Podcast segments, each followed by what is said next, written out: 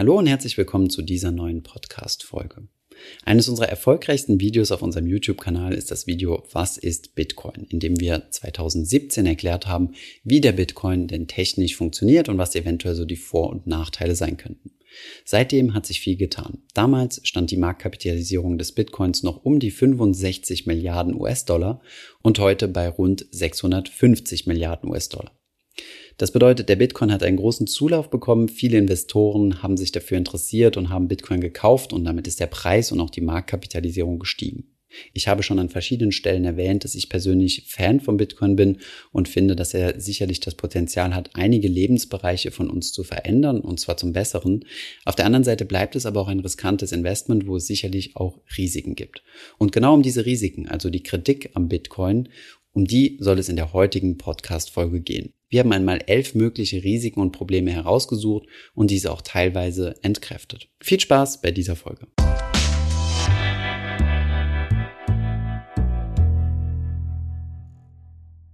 Heute schauen wir uns mal wieder den Bitcoin an, ein bisschen mehr so aus der Perspektive der Risiken, um einfach mal ein bisschen darauf aufmerksam zu machen, dass es sich hierbei um kein risikofreies Investment handelt. Es ist auch keine Investition, die bisher viel wissenschaftlich äh, nachgeforscht wurde. Also es ist noch keine Assetklasse, die man gut kennt, sondern etwas komplett Neues. Das bedeutet nicht, dass es schlecht sein muss. Trotzdem sollte man sich immer mit den Risiken auseinandersetzen, wenn man irgendwo investieren möchte. Vielleicht hier noch einmal zwei kleine Charts zum Updaten, um euch mal zu zeigen, wie der Bitcoin sich seit unserem letzten Video vor circa drei Jahren entwickelt hat. Hier seht ihr mal einen Chart mit der Entwicklung der Anzahl der Marktteilnehmer am Bitcoin. Die Zahlen, die hier genommen wurden, sind unique Wallets. Das bedeutet neue Bitcoin Wallets, die angelegt wurden. Rein theoretisch kann natürlich ein Marktteilnehmer unendlich viele Wallets eröffnen. Trotzdem ist es eine gute Annäherung, um zu schauen, wie viel mehr Leute denn regelmäßig am Bitcoin-Austausch teilnehmen. Die zweite Grafik ist nochmal etwas eindeutiger. Sie zeigt nämlich die Anzahl der Bitcoin-Transaktionen, die auf der Blockchain stattgefunden haben. Und hier sieht man tatsächlich eine annähernd exponentiell wachsende Funktion. Diese Charts unterstreichen ganz gut, dass die Adaptierung des Bitcoins in den letzten Jahren stark zugenommen haben. Zwischen den letzten beiden Hypephasen, also im Jahr 2017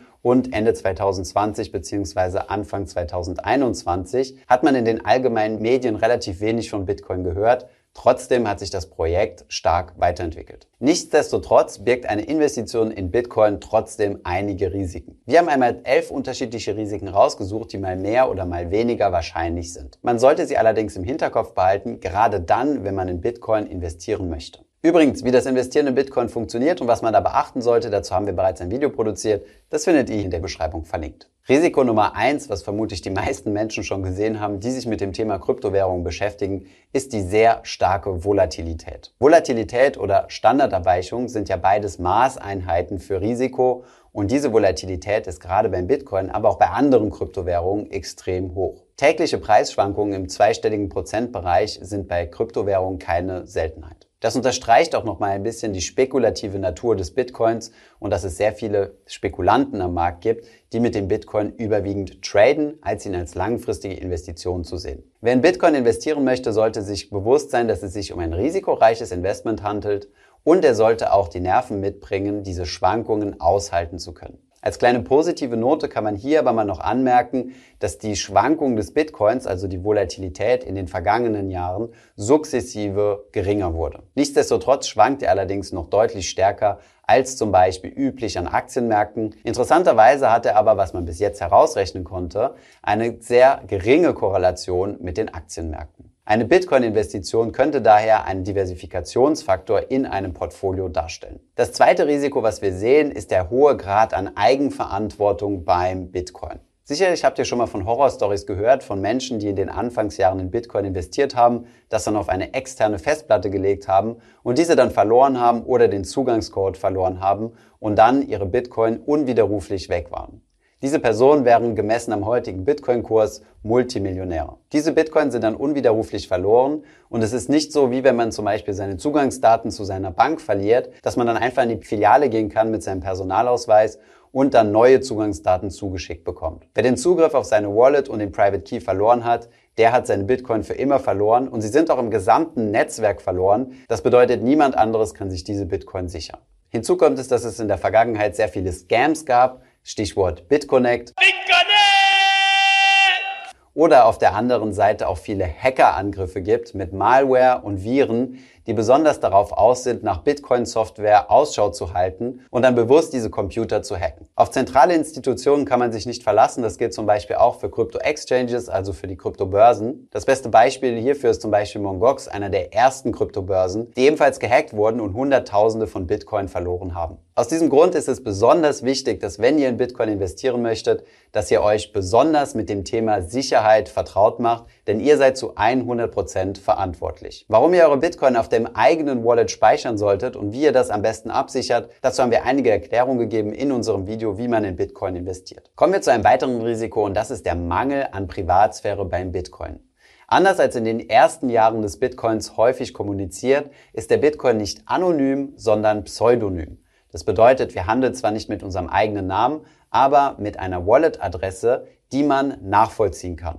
Habt ihr zum Beispiel bei einer Kryptobörse ein Konto eröffnet müsst ihr dort einen sogenannten KYC-Prozess durchmachen, einen Know Your Customer-Prozess. Und wenn ihr dann Bitcoin von eurer Kryptobörse auf eure private Wallet überweist, ist zumindest mal für die Kryptobörse nachvollziehbar, dass diese Wallet euch gehört und somit auch die zukünftigen Transaktionen. Es gibt zwar Möglichkeiten, seine Bitcoin zu anonymisieren, das ist aber derzeit noch ziemlich schwierig. Es gibt auch schon Unternehmen wie zum Beispiel Elliptic oder Chainalytics, die sich auf Bitcoin bzw. Blockchain-Forensik konzentriert haben. Die Bundessteuerbehörde der Vereinigten Staaten ist zum Beispiel Kunde bei Chainalytics. Diese Unternehmen analysieren die Blockchain, schauen, welche Transfers stattgefunden haben, von welcher Wallet zu welcher Wallet und versuchen die Personen oder Unternehmen, die dahinter stehen, zu identifizieren. So sind zum Beispiel heute viele Wallet-Adressen bekannt von Leuten, die damals auf der illegalen Darknet-Plattform The Silk Road Drogen oder andere illegale Dienstleistungen angeboten haben. Die Transaktionen, die diese Händler verursacht haben, sind bis auf alle Ewigkeiten in der Blockchain festgeschrieben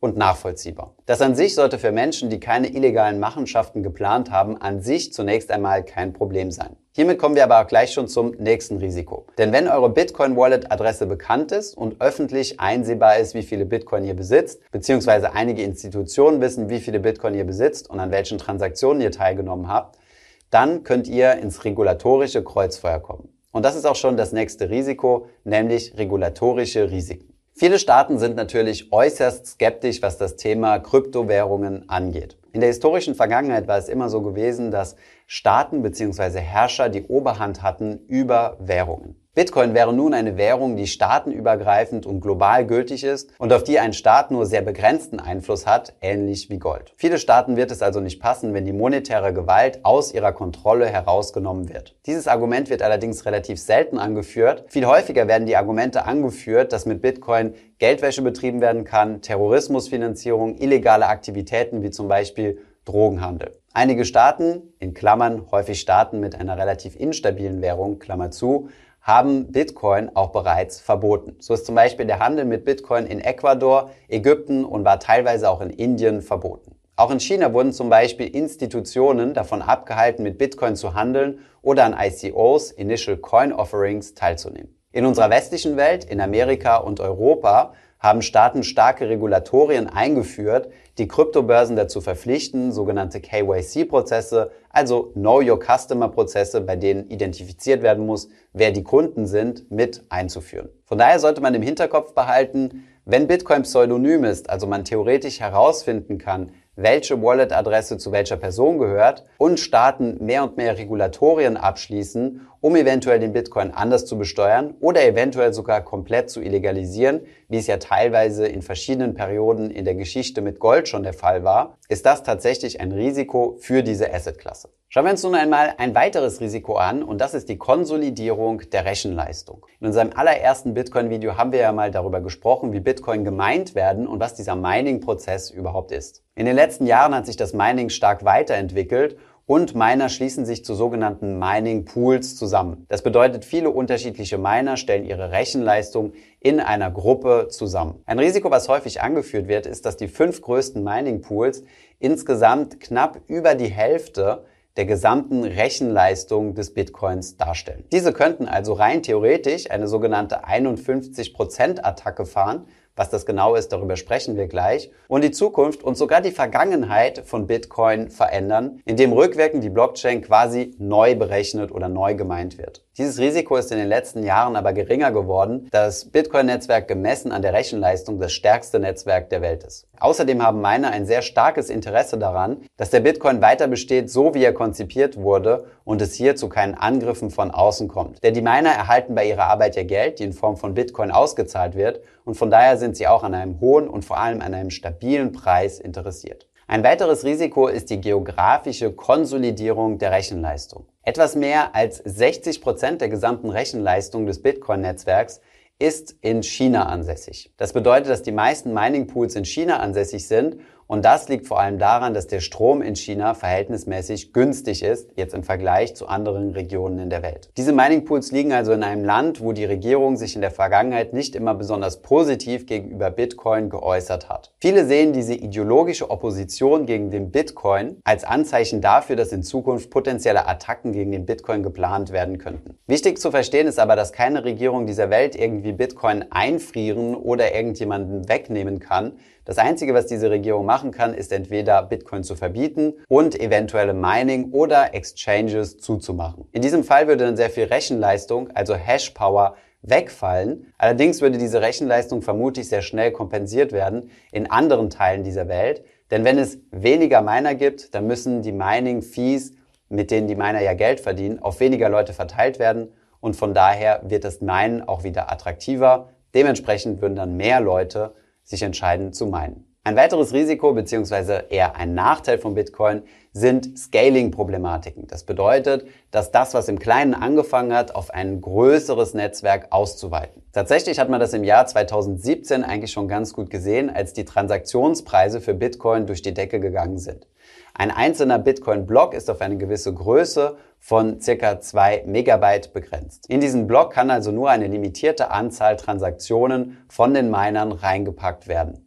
Die Miner können dann selbst entscheiden, welche Transaktionen sie aufnehmen und eines der Hauptkriterien ist die Mining Fee, die die Personen, die die Transaktion machen, bereit sind zu bezahlen. Schnellt also die Anzahl der Bitcoin-Transaktionen in die Höhe, werden die Transaktionen bevorzugt, die bereit sind, mehr zu bezahlen und dementsprechend gehen die Gesamtpreise hoch und es kann sehr lange dauern, bis eine Transaktion in einen Block mit eingeschrieben wird. Um dieses Scaling-Problem zu lösen, hat der Bitcoin aber auch schon einige Updates bekommen, wie zum Beispiel Segwit oder das Lightning-Netzwerk. Skalierung wird wohl vermutlich wie beim Internet immer ein Problem bleiben. Auch beim Internet gab es immer wieder Kritik und auch wissenschaftliche Publikationen, die festgestellt haben, dass das Internet nicht skalierbar ist. Das war zum Beispiel der Fall, als E-Mail langsam massenfähig wurde. Später hat YouTube ein Skalierungsproblem ausgelöst, wo man gesagt hat, dass es unmöglich ist, so viele Videos aufs Internet zu packen und dann zu einem späteren Zeitpunkt des Streaming, zum Beispiel über Netflix. Alle diese Skalierungshürden konnten genommen werden und es wurden technische Lösungen gefunden. Dass solche technische Lösungen in Zukunft weiter gefunden werden, ist Voraussetzung dafür, dass der Bitcoin auch in Zukunft weiter wachsen kann und die immer steigende Anzahl an Transaktionen verarbeitet werden können. Aus diesem Grund haben wir auch das Thema Transaktionskosten einmal in unsere Risikoliste mit aufgenommen.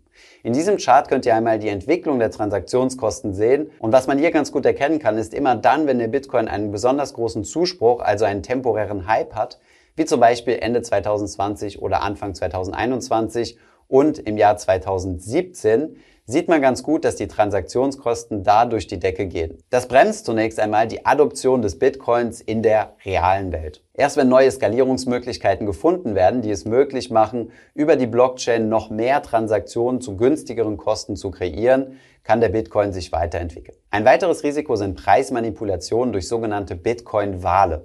Als Bitcoin-Wale bezeichnet man einzelne Bitcoin-Wallets, wo substanziell hohe Summen an Bitcoin drauf sind. So haben wir zum Beispiel einmal nachgeschaut, machen die zehn größten Bitcoin-Wallets derzeit 4,71 Prozent aller derzeit verfügbaren Bitcoins aus. Es gibt einige Wale, wie zum Beispiel die Winklevoss-Zwillinge, die einmal bekannt gegeben haben, dass sie ein Prozent des gesamten Bitcoin-Bestandes besitzen. Außerdem gibt es noch weitere bekannte Personen wie Tim Draper oder Barry Silbert. Nicht alle Bitcoin-Wallet-Adressen lassen sich zuordnen, man kann aber sehen, ob die Bitcoin, die sich in diesen Adressen befinden, bewegt werden oder nicht. Sollte es zu größeren Bewegungen kommen, dass zum Beispiel ein Bitcoin-Wahl größere Mengen an Bitcoin verkauft, kann das natürlich zu starken Preiseinstürzen führen. Die ursprüngliche Wallet von Satoshi Nakamoto ist zwar noch nicht identifiziert worden, aber auch hier wird spekuliert, dass er einige hunderttausend bis vielleicht sogar eine Million Bitcoin in seiner Wallet besitzt. Eine Liste zu den dicksten Bitcoin-Wallets haben wir euch mal in der Beschreibung verlinkt. Es bleiben uns noch zwei Risiken beim Bitcoin, die wir allerdings als verhältnismäßig gering einschätzen. Wir wollen sie trotzdem einmal hier erwähnen, da sie gerade in den vergangenen Jahren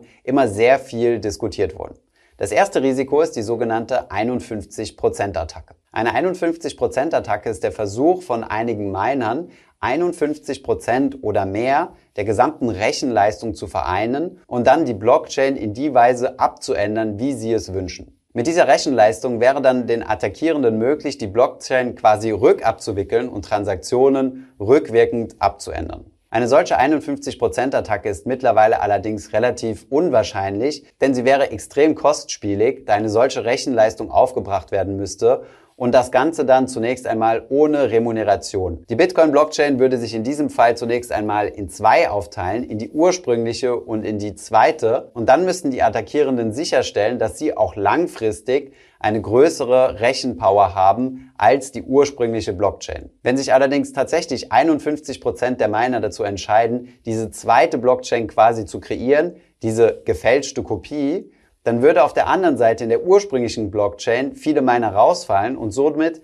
das Mining deutlich attraktiver werden. Dementsprechend wäre die Wahrscheinlichkeit also hoch, dass sich einige von den Attackierenden rein aus monetären Gründen wieder auf die ursprüngliche Blockchain zurückbesinnen, weil hier jetzt auf einmal mit den Mining-Gebühren deutlich mehr Geld zu verdienen ist. Das war jetzt einmal ein ganz grober Abriss, warum es verhältnismäßig unwahrscheinlich ist, im heutigen Kontext eine 51% Attacke zu erleben. Bei anderen Kryptowährungen sieht es nochmal ganz anders aus. Hier ist die Wahrscheinlichkeit deutlich höher, da die Mining Power deutlich stärker konzentriert ist und es auch mehr Wahl-Wallets gibt. Mehr Informationen zum Thema 51% Attacke ebenfalls in der Beschreibung. Den letzten Risikopunkt, den ich gerne aufgreifen würde, ist ein Punkt, der häufig erwähnt wird von Leuten, die sich mit dem Thema Blockchain noch nicht so stark auseinandergesetzt haben. Da der Bitcoin-Kurs nämlich Open Source ist, wird häufig argumentiert, dass es einfach ist, den Bitcoin-Code einfach zu kopieren und eine eigene Kryptowährung ins Leben zu rufen.